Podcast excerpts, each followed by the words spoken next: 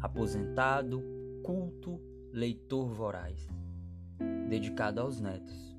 Ligava diariamente para os três filhos.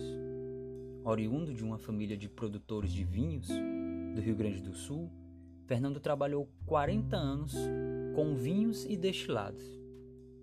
Profundo conhecedor deles, era também generoso e sempre ensinava a beber pouco e apreciar muito.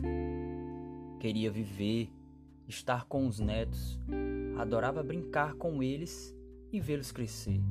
Ao telefonar todos os dias para os filhos, os saudava, sempre da mesma forma. Oi, filho. Oi, filhota. Estava em ótima forma e tinha saúde plena.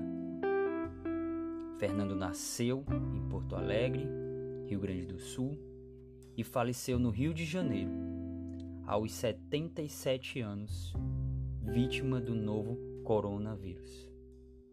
Fernando Cláudio Antunes Rezende Nasceu em 1943, faleceu em 2020.